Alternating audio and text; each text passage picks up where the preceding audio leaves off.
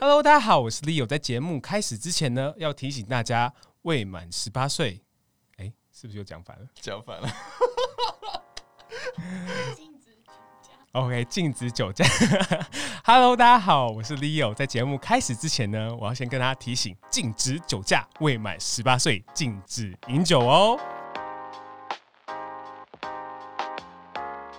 Hello，大家好，我是 Leo。今天呢，我们要什么样的声音去听听台北这座城市呢？上一期呢，我们有个来宾，他跟我说他非常喜欢在台湾的精酿啤酒，就引起我一个好奇心啊，就是台湾人到底喝不喝精酿啤酒啊？就是在台北的社交圈里面。喝精酿啤酒这个概念到底是什么？如果今天我想要就是喝醉的时候，我去那个快炒店啊，然后去拿两手啤酒把它喝饱喝足，或者是呢，我今天想要有个气氛，想要有 vibe，想要带妹子去一个很骚包的酒吧，喝一杯很不错的威士忌或是调酒，那精酿啤酒在台北人的心目中到底是一个什么样的地位呢？所以呢，今天呢，我们要请到吉姆老爹精酿啤酒的创办人吉姆和。在二三 Public 还有二三 Comedy 打工过的我，来聊聊台北人的精酿啤酒吧。那我们欢迎吉姆。嗨，大家好。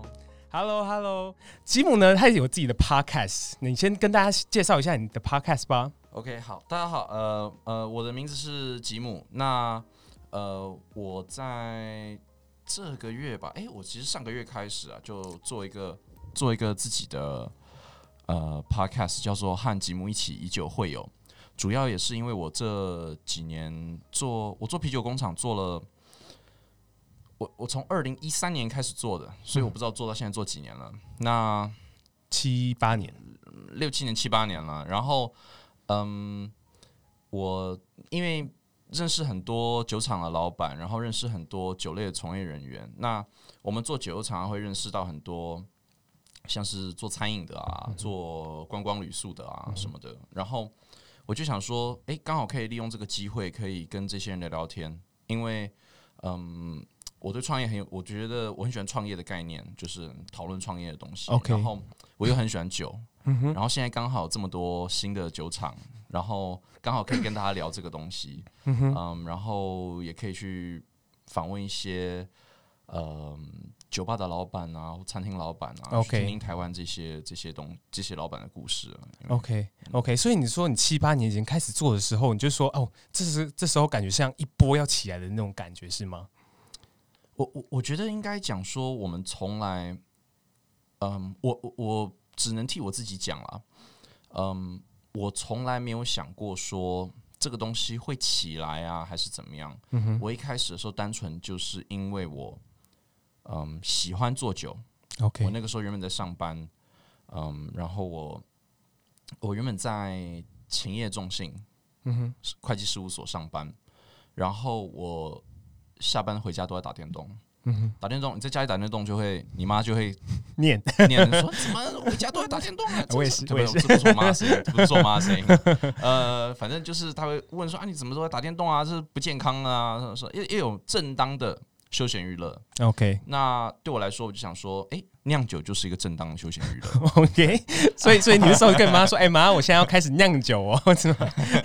哎，不用讲，这就是开始就自己去买。呃，因为我本来就在美国的时候也喝过很多精酿啤酒，然后回台湾那个时候，二零一三年的时候还没有什么，台湾还没有什么商业化的，就是商业上 commercially available 的精酿啤酒。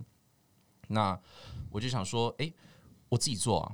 然后我就开始在家里厨房做，然后嗯，做酒的时候要控温的时候，我就会去呃呃发动政变，去把家里的红酒柜里面的红酒全部拿出来，然后把我的酒放把我的酒放进去，这样子，然后就发动政变。然后，嗯、然后嘞，然后嘞，爸妈不用问你说，Dude what what the fuck are you doing？不会啊，就就是就是。呃，发生政变之后，就是说，嗯，事实已成了，就是事实已经是这个样子，就是我就是要做，就已经对，已经放进去了，这拿出来也麻烦，是不是？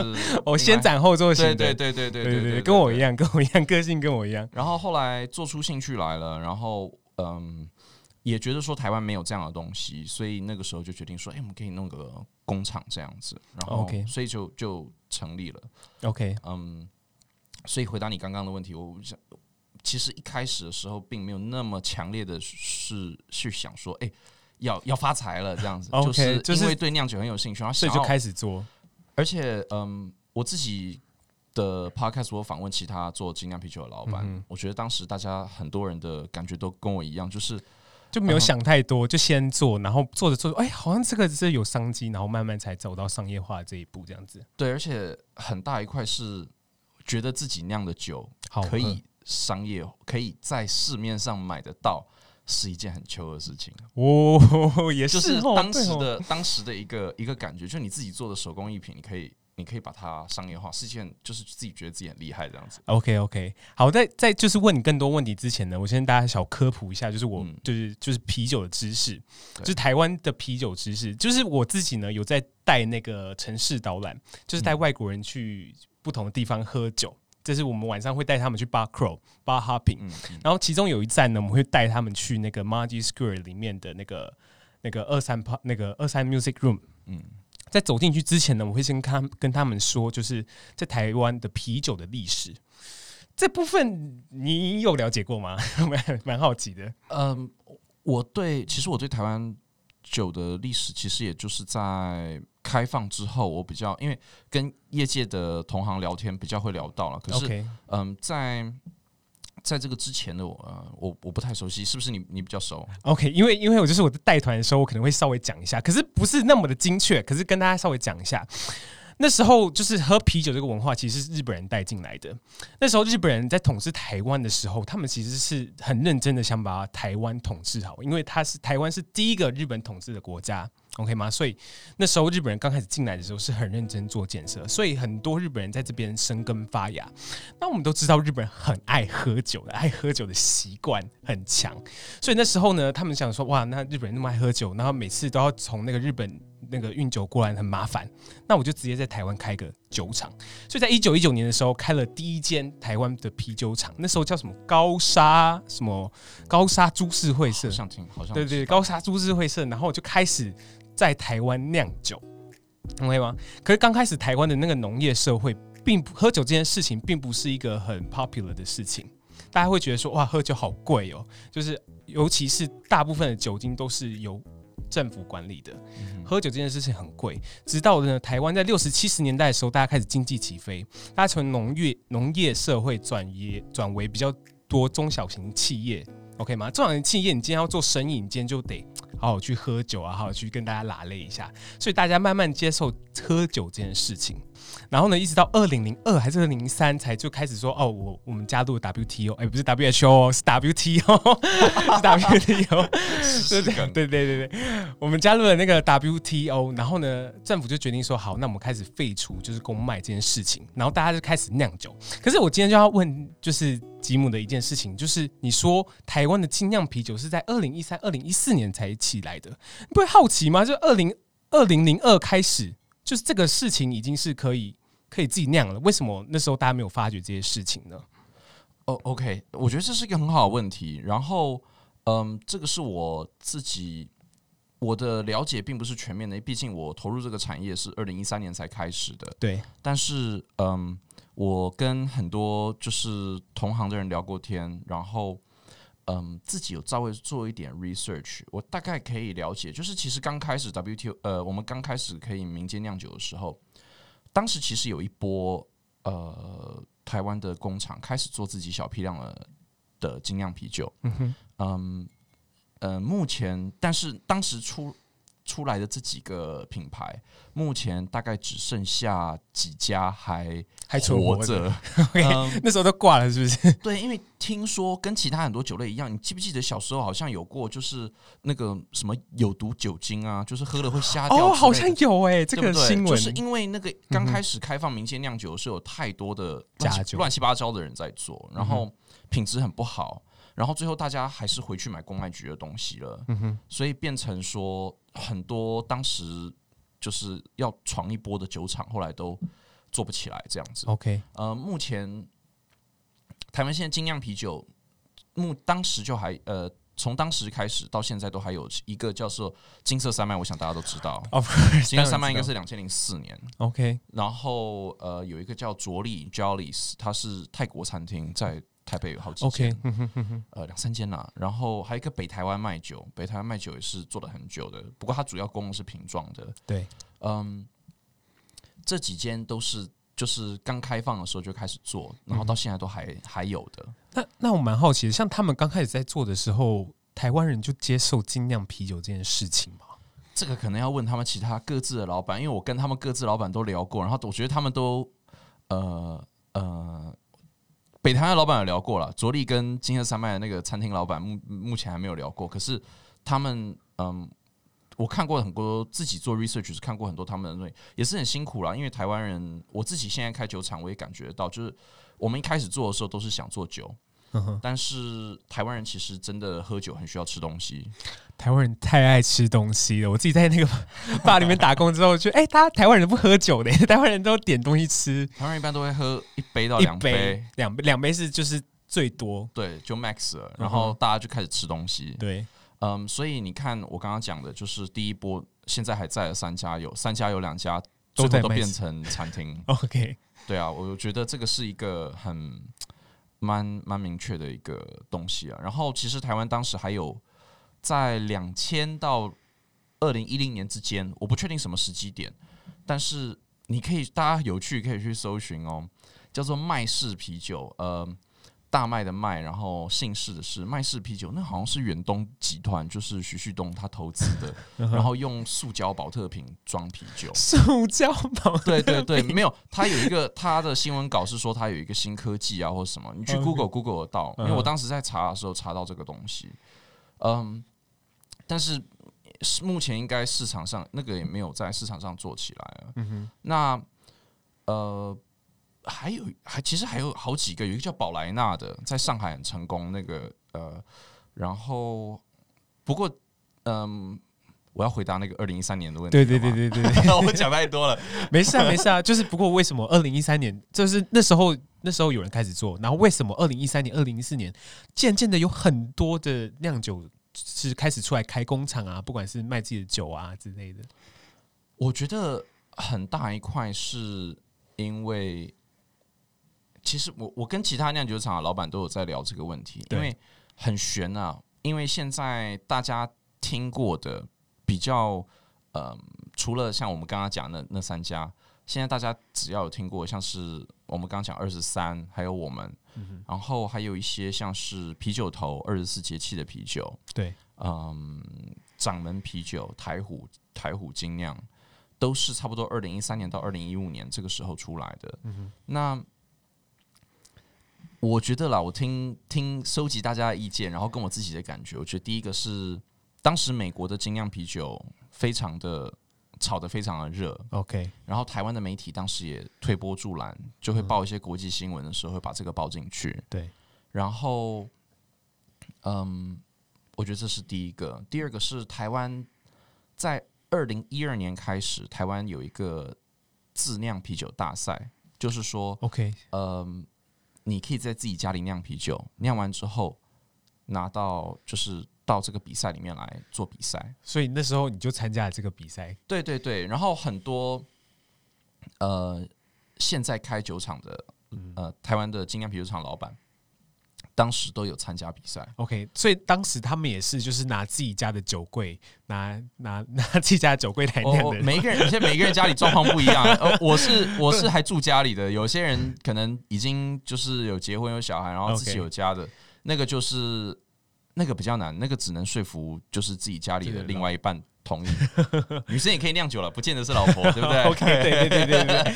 所以那时候大家就是在家里自己酿，不是一个很很就是商业化的东西，对不对？大家就是哎、欸、同好会啦，大家就是来来比赛，谁在在自己家里酿的酒比较好喝。对，因为我我一直都觉得说酿酒的人有一个热情是很容易感染人的，而且他的热情是很很细的。我们那个时候。呃，大家聚在一起讨论酿酒的时候，是可以讲到，就是哇，你用几度的东西啊，用什么啊，就是有点怎么讲，有点有点 geeky，就是有点 对。可是那个感觉很很棒啊，就是就是真的是一个兴趣啊，在一起就是很 geek 啊，大家大家都很喜欢这件事情，然后大家对对对对对，大家会讨论。可是对一般消费者来说，并不见得是这样，对吧？因为可能一般消费者就是我自己在二三打工的时候，我自己有感受到说，你要怎么去形容这款酒，让一般的消费者去知道、认知到说他现在喝的这款酒是什么味道、酒精浓度啊、苦度是怎么之类的，就是这些很浅的东西跟消费者讲，然后他们就哦，就蛮新奇的这样子，对对吧？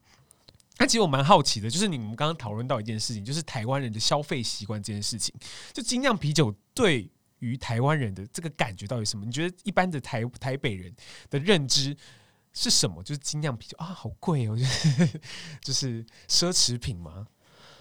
呃，我觉得这是这是目前市场状况可以看到的的感觉了，因为毕竟台湾精酿啤酒单价，嗯，还是到零售端的单价还是会偏高，可能会超过一百块钱，或者在一百块边缘。嗯哼。嗯，我想很多一般消费者可能会觉得，哎，有点奢侈这样子。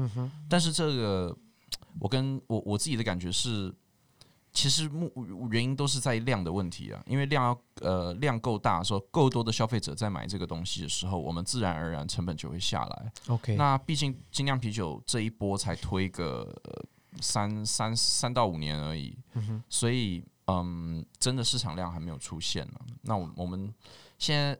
跟也会想说，是先有先我们要先降价，东西量才出来，还是是这个东西真的很多人有兴趣之后，呃，我们价格才有办法压下来。不过这个就是各个酒厂各个酒厂的做法了。我们自己也感，我自己的感觉是，因为你调整你的单价到最后，你也是牺牲，等于你先是牺牲你的，先牺牲你的利润嘛。但是到底你牺牲掉利润之后，你的那个 margin 做不做出，你的 volume 做不做得出来？然后你如果 volume 做不出来，你还有办法把你的单价再往回去回去吗？还是就不行了.所以这个是比较比较痛苦痛苦的。对，可是就是我蛮好奇的点，就是你你你现在观察你现在所有的消费者，就是所有在台湾喝酒的人，他们是接受这件事情的吗？他们是就是愿意掏钱出来说哦，精酿哎，就是我一定要喝一杯啊，就是这种感觉。我觉得我觉得这是一个很好的问题。然后我觉得我跟嗯。我有自己的一个见解，因为我毕竟我跟很多其他精酿啤酒品牌不一样的地方是，我不是在台北做品牌，或是在台北做酒吧出身的。嗯、我在我决定要创业的时候，我是跑到宜兰去开了一间观光工厂，对，然后做精酿啤酒。那我觉得问题在于台湾，如果我在台北，我当时我的想法是，我如果在台北卖酒。台北人其实生活是很辛苦的，我觉得 台北物价高，辛苦，物价高，房租高啊。对对对，台北物价高，房租高。然后，嗯，嗯，我觉得台北，嗯，大家都很忙。那我很忙的时候，我以前上班也会这样子。我很忙的时候，我我回家，我去酒吧喝酒，我不想要听你跟我介绍。我其实我我也不想听你跟我 讲什么。我我就是想要喝，我就是想要喝酒。我要跟朋友聊天，然后喝酒吃东西。我我不会很想要。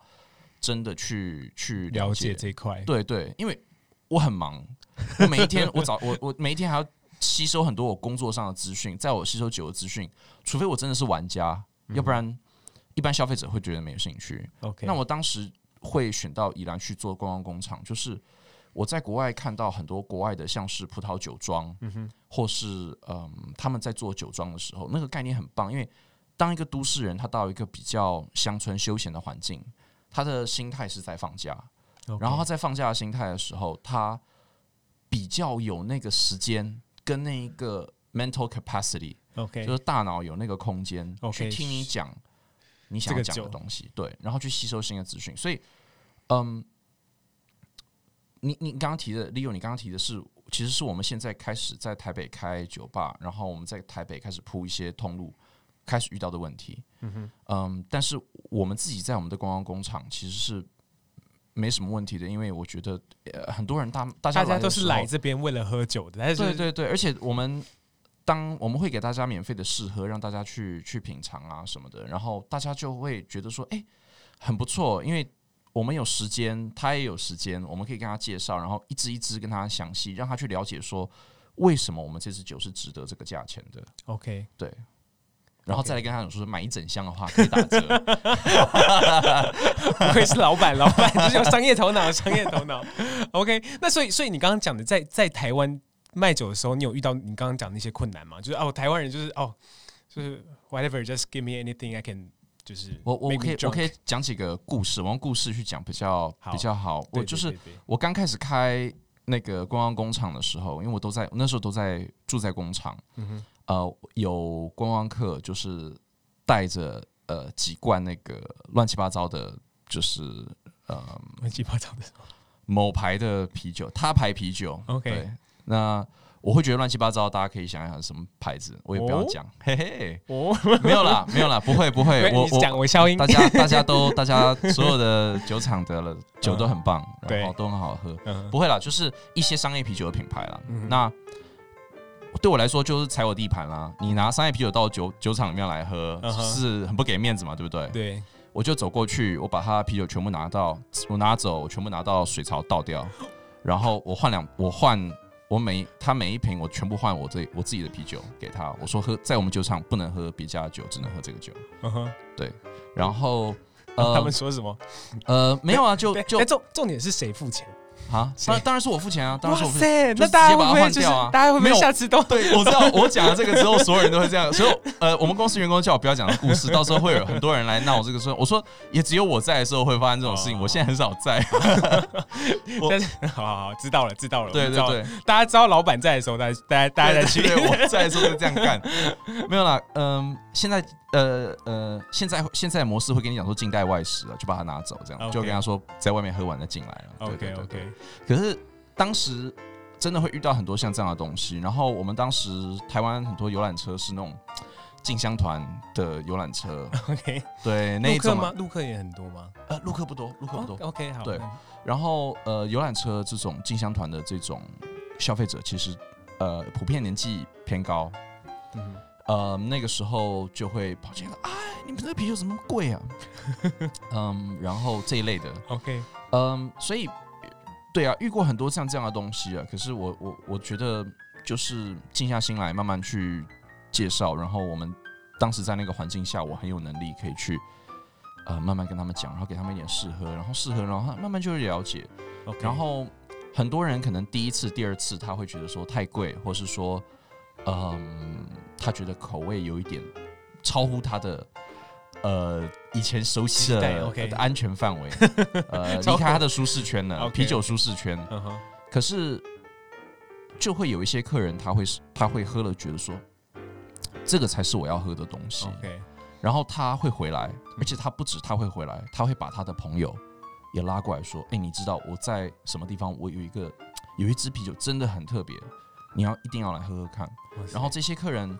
我我觉得很重要是怎么样去跟这些客人去打好那个关系，然后你建立好那个关系，他会帮你去拉客人进来。所以我，我我的这样听起来怪怪的，可是来 对，可是他会去他会去帮你介绍客人，然后我觉得那个就是 word of mouth 这很重要。对对对。可是就是那时候就听到这样自己的客人拉另外一个客人进来的时候，那个。你的客人代表说他是真正懂你这支酒的价值在哪里，他是愿意付出这个钱，然后也真正懂就是这个酒背后的价值是什么，对吧？那时候对你来说应该是非常感动的吧？哦，对啊，就觉得说哦，真的辛苦了两三年，终于有一点，终于有人了解我们的辛苦了，这样子。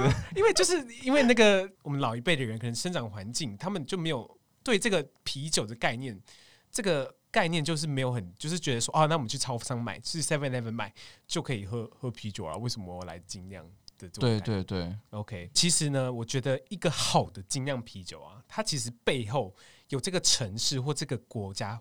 后面的故事，像我自己在二三 Comedy 打工的时候，就是为什么要在二三？因为它是纪念，就是台湾两千三百万人，OK 吗？然后呢，里面的啤酒呢，还有一些很特别，叫什么忧国啊、忧民啊，然后放上那个民进党跟国民党那个标志，对，然后还有忧国忧民，对对对，还有一些还有一些酒叫什么文青不要喝，对对。对，文青不要喝，文青不要喝，红到国外去，真上 Reddit，真的假的？对，文青不要喝，上 Reddit。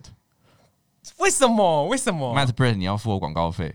呃，那个呃，文青不要喝。那个时候上 Reddit，因为在美国喝精酿啤酒文化也有，就是呃，有一些人因为我们其实是真的很 geeky 的，嗯哼。可是当我们太 geeky 的时候，会变成喜欢去纠正其他消费者的喝酒行为，然后就会在国外，在国外，尤其在国外很明显，因为国外大家更大方，更愿意发表自己意见嘛，所以就有人喝个什么酒，然后下面大家就会就会有一些 beer geek 就会很嘴，对，就是很嘴，不会喝啊。对，那所以其实二十三当时出文青不要喝这支。他的英文翻译我忘记他英文翻译。Hipster don't drink. Yeah, hipster don't drink. Cause 因为在美国这种 beer geek 就会被人家说的 hipster 嘛。Uh huh. 那就像 Reddit，因为 Reddit 很多美国网民，就是美国的乡民也会觉得说，有些喝精酿啤酒的人真的太太嘴了。嗯，然后那你自己觉得你自己是很嘴的人吗？我觉得我一开始的时候很嘴，真假的？可是我遇到我我在开了工厂之后，嗯、我我跟这一些。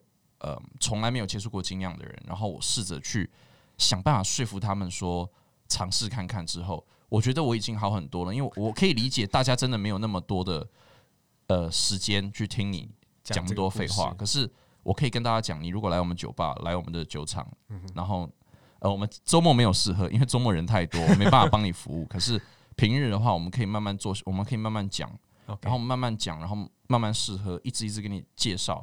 你会会非常快速的可以了解说精酿啤酒到底是什么东西。OK，对，然后二十三的 Master Bread 广告费谢谢。对，我刚才有讲到说，我之前在二三打工的时候，有些 对啊，你也要啊，应该也要分你一份啊，Leo 也要一份，谢谢。不好说，现在现在闹得不愉快，闹得不愉快，不能说不能说。现在就就其实，可是撇开那些不讲了，其实就是。一支好的精酿，其实不管是它的取名啊，不管是它用的内容物啊，其实跟这个土地的连接感是蛮重的。像你之前访问过那个啤酒头嘛，他们就是用二十四节气，嗯，对啊，这个是很就是台湾的农民的智慧所代表的一个主题性这样子，嗯，所以蛮好奇的，就是你们那在想这些主题的时候，都会怎么去发想的？呃，我觉得。我可以讲我自己的经验，因为像我自己做的啤酒，啊、呃，我可以举一个很好的例子，宜兰的金枣是宜兰名产嘛，那今早产季差不多是在十二月到二月，就是农历新年的时候。对，所以我们我们酒厂每一年农历新年都会做一支今早啤酒，嗯、甚至说今早系列，我们会出一个今早小麦，一个今早啤酒花呃 IPA，然后一个今早嗯 Saison 就是。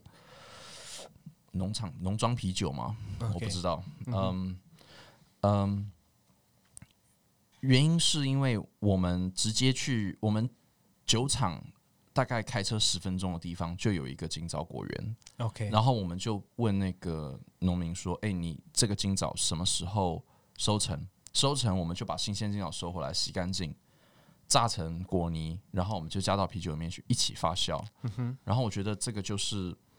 我也不知道，我觉得这是我在，其实说实在，真的是看美国他们做精酿啤酒的看到的东西了。然后同时也是我们自己我很在意的事情，就是呃，因为我们有实体的酒厂嘛，然后我们酒厂又是观光性质，又是可以给大家参观的。OK，那做观光也是应该应该要更要很 local 化，可以让大家感觉到说，我就说那叫做 farm，人家不是现在叫 farm to table 吗？嗯，我就说是叫 farm to bottle，Okay 是从从产地到到你的瓶子瓶子里面这样子。嗯、然后，嗯，我觉得很重要啦。你在这边开一个酒，我在宜兰开一个酒厂，我就应该要 support 当地的农业。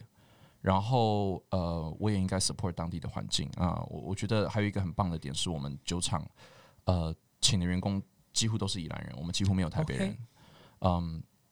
我觉得那个也很重要，就是你你在一个 location，你就应该要全部真的在那个在地化，而不是就是我觉得我也不知道哎，我不要讲别人，我不要，我觉得我觉得我有点衍生到一些衍生到一些我其他的想法了，可是对我的政治理念，不过 不过不过我觉得核心一点核心一点就是你应该要你应该要 support 尽量 support local 的东西，OK，这是为什么我们会用。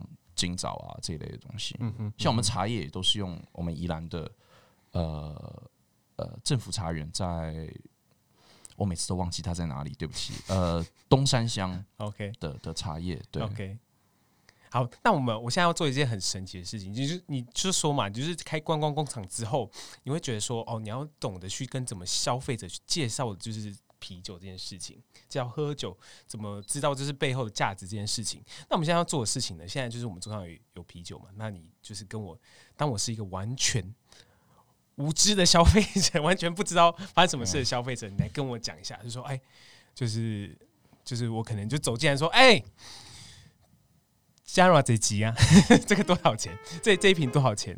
说哎呦一百多哦啊，怎么那么贵啊？啊呃。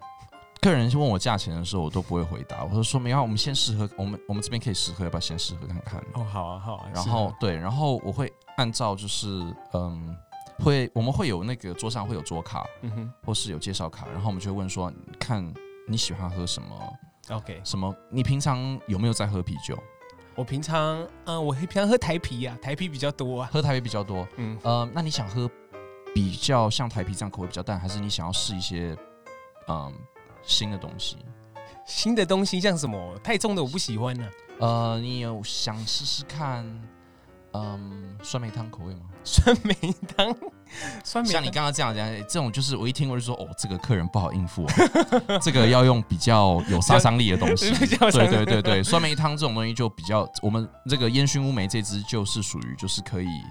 可以比较就是吓人用的，就是可以赶快让你进入状况，说这个不是一般的啤酒这样子。哦，OK OK OK。呃，烟熏乌梅那一支呃啤酒，它是用嗯台湾应该是南投产的烟熏乌梅，然后我们在做呃啤酒的时候放进去泡，嗯哼，所以它会有那个，我觉得喝起来很像不甜的酸梅汤。